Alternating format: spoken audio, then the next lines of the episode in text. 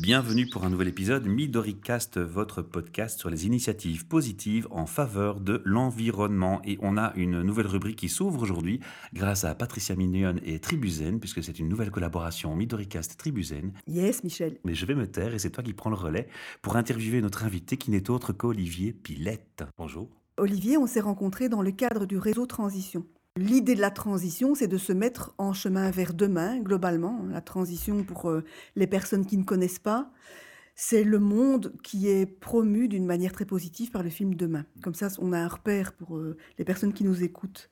L'idée de la transition, c'est de se mettre en chemin vers demain, mais on est des personnes, parce que dire ça, c'est un peu une abstraction. On est des personnes. La transition, elle est portée par des personnes et par des personnes en relation. Ça, c'est super important de le dire. Et voilà que j'invite un massothérapeute pour ce sujet-ci.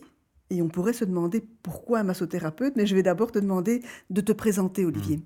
Alors, si tu parles de ma démarche, c'est vrai que le massage est central, c'est-à-dire le toucher est central, mais c'est surtout une méthode d'accompagnement de la personne qui inclut à la fois un travail sur le toucher, mais aussi qui inclut un travail sur la méditation, la mindfulness, avant, pendant et après le massage, éventuellement des inductions d'hypnose ericksonienne. Oui. C'est une méthode d'accompagnement dans le sens où c'est pas une thérapie, c'est pas une psychothérapie, même s'il est beaucoup question d'émotion et, et qu'il y a une forme d'anamnèse en début de séance.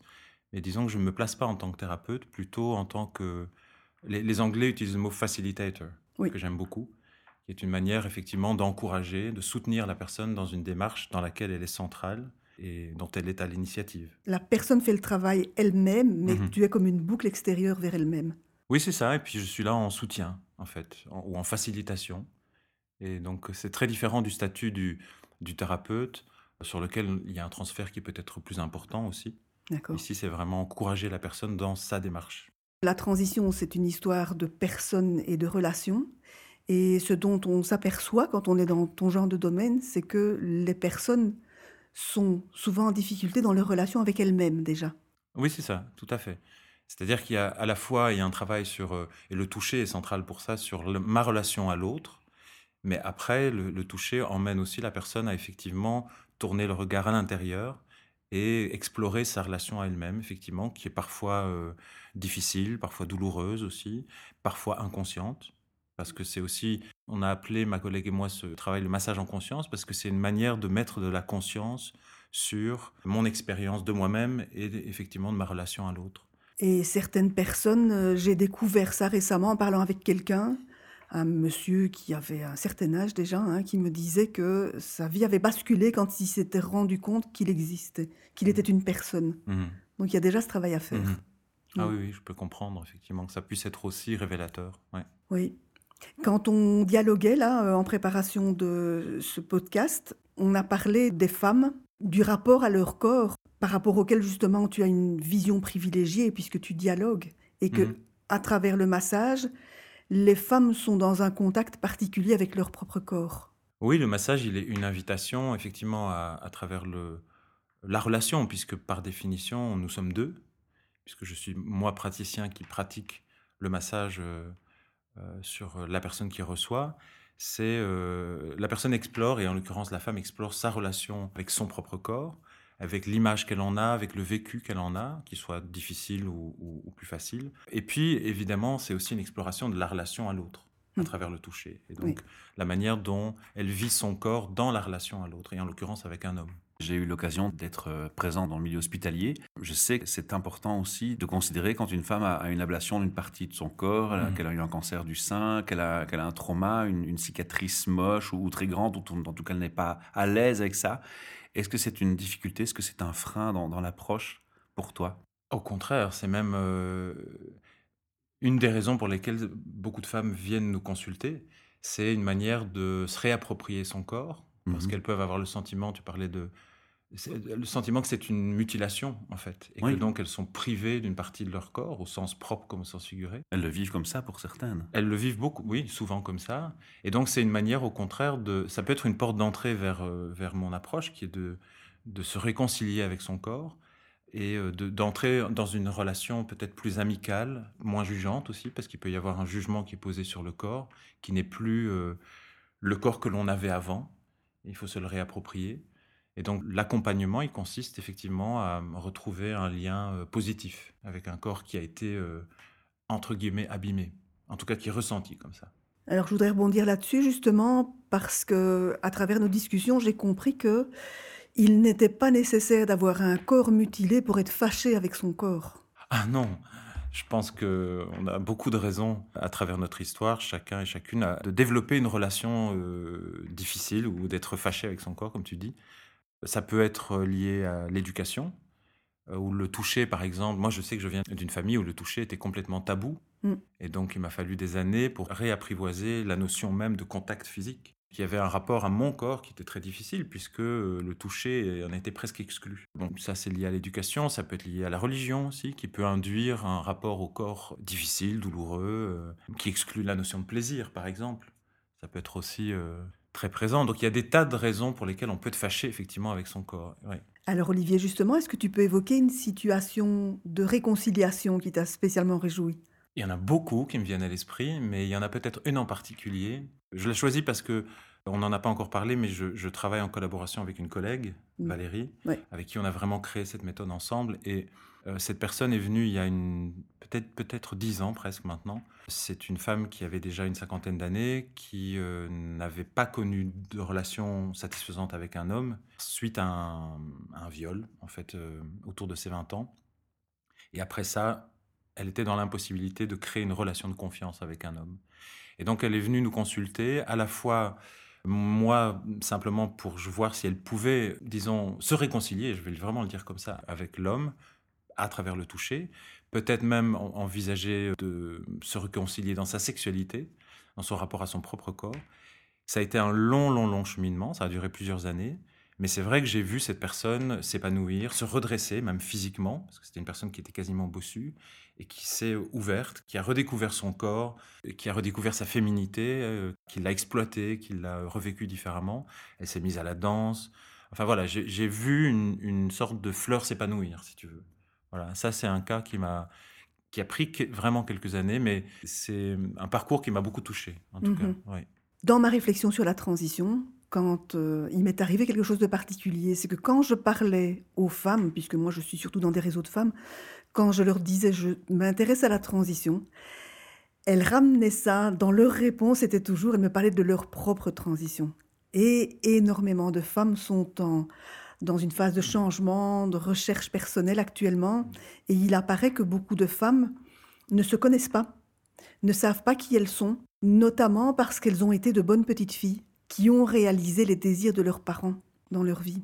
Oui, moi ça me parle. Je pense qu'effectivement, beaucoup de femmes viennent avec le sentiment que elles ont été peut-être, euh, oui, une bonne petite fille ou, ou, une bonne mère ou une bonne épouse, enfin, qui a eu des rôles à assumer, et qu'une fois que peut-être ces rôles sont assumés, justement, il y a, alors c'est pas forcément, ça peut être autour de 50 ans, mais ça peut être plus tôt, il y a une envie de se dire effectivement, mais en fait, qui je suis? Moi-même quand je suis seule en tant que femme. Ce qui ne m'empêche pas d'être toujours une épouse, une mère, une fille, etc. Mais en tout cas, euh, d'explorer davantage quelles sont mes valeurs et, oui, et qui je suis. Ça fait aussi partie des choses qui se travaillent euh, chez nous. Oui. Et dans la transition, c'est important, effectivement, parce que la transition, c'est pas juste rejoindre des initiatives euh, existantes en adoptant des comportements qu'on juge plus écologiques ou, mais qui consisteraient finalement, encore une fois, à hum, comment je pourrais dire, à adopter le comportement d'un autre. C'est vraiment euh, questionner ses valeurs et de voir comment je peux faire correspondre euh, euh, mes actions à mes valeurs. Donc ça suppose un travail effectivement de, intérieur. Exactement. On pourrait être enclin à croire que la transition c'est de l'ordre du faire, hein. mmh faire des jardins, mmh. faire des trucs. et en réalité, se faire, comme tu dis, c'est la traduction d'une motivation intérieure donc c'est très important pour être capable de tenir son engagement, de s'identifier, de savoir qui on est, de, se centrer mm. pour euh, adopter alors des comportements qui traduisent qui on est. Effectivement, mais euh, il apparaît que quand on identifie qui on est, quand soudain, comme tu disais, on se redresse, on s'identifie, on se redresse, il y a une volonté, une, notion de respect qui intervient, une notion de dignité aussi, qui fait que on n'est plus prête à faire des concessions. Hmm. Oui. Oui, et puis je pense que c'est justement le. On parle beaucoup de la transition, effectivement, on parle beaucoup du faire et de l'action, de l'agir.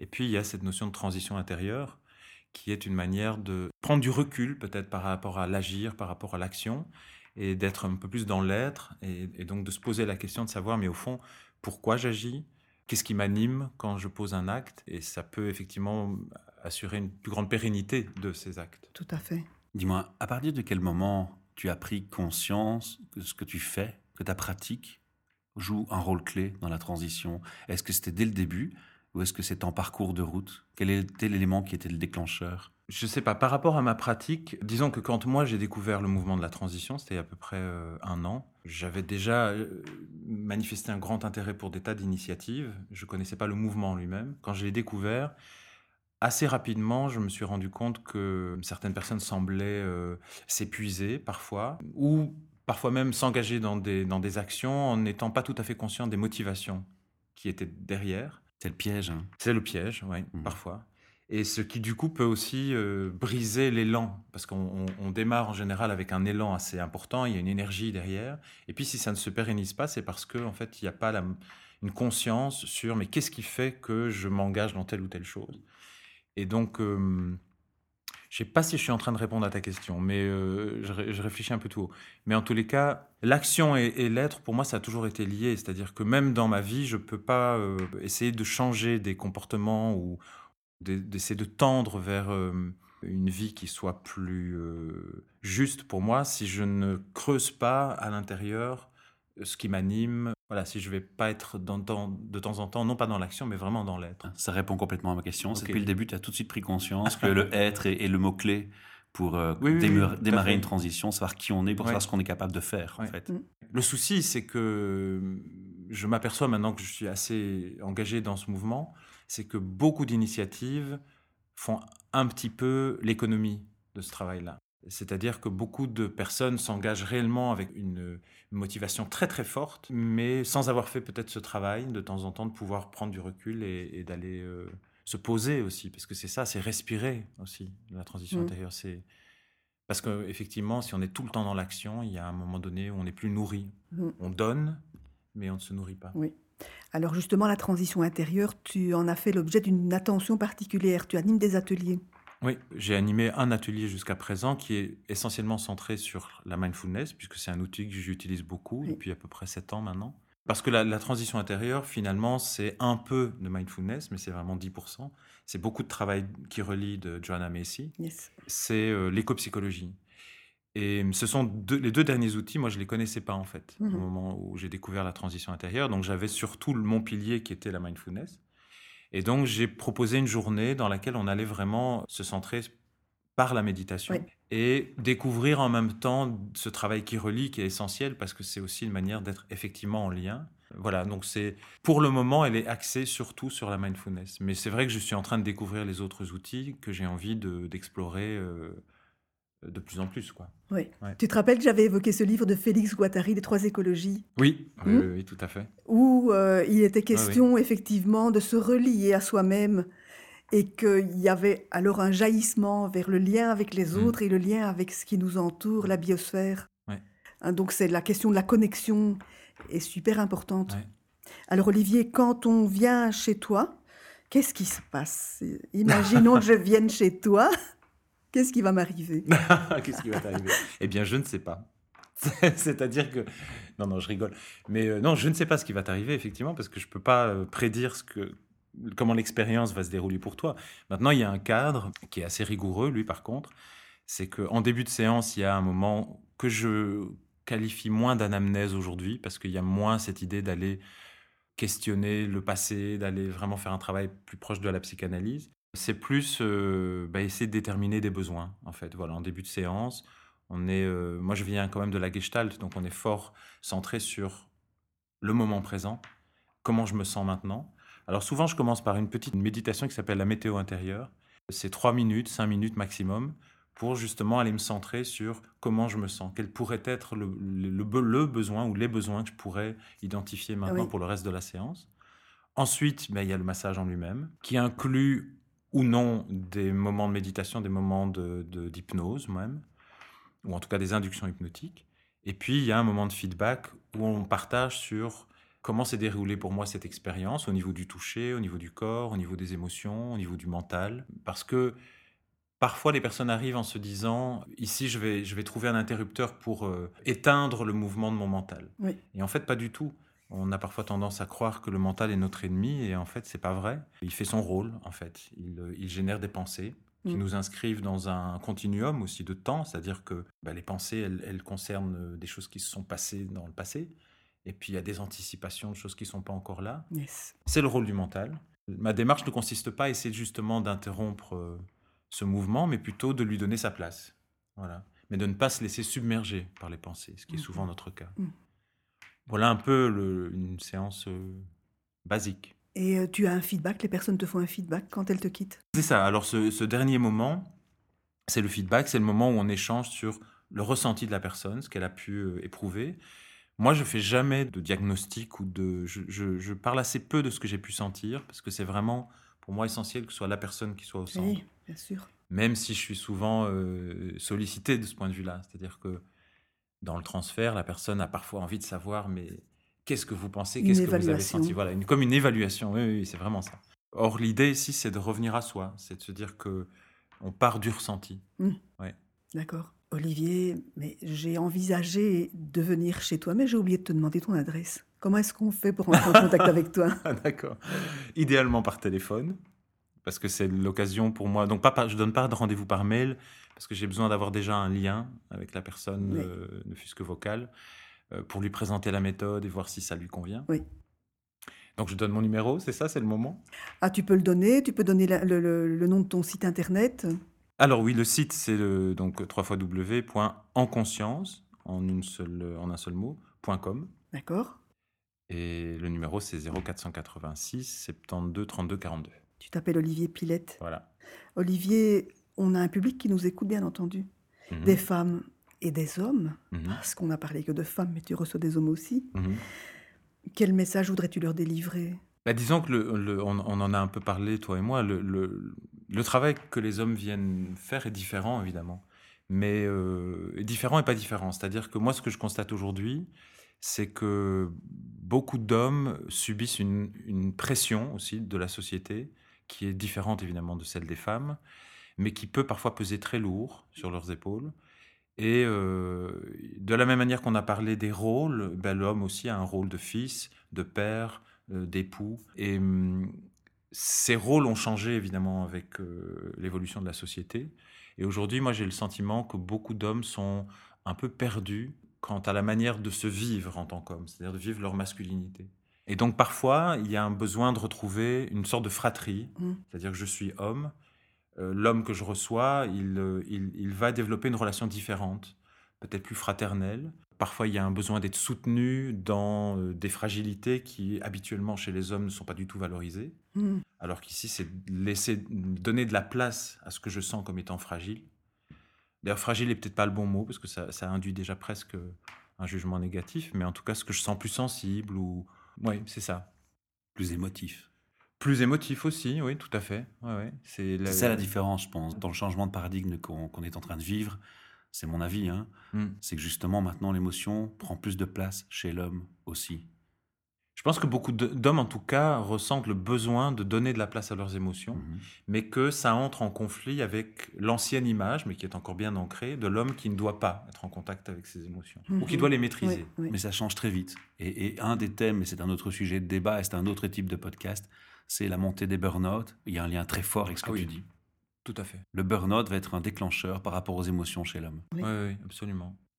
Et voilà, je vais juste euh, commenter Ouais. Oui, on est parti pour un prochain sujet là. Je te remercie, Olivier. Ah bah, merci à Merci vous. beaucoup. Merci de m'avoir invité. Merci Olivier, merci Patricia, qu'on retrouve bien entendu dans les prochaines capsules Tribuzen Midoricast pour cette rubrique euh, de collaboration Yes. constructive. Et à bientôt à tous. Merci, Au ciao. revoir. Merci.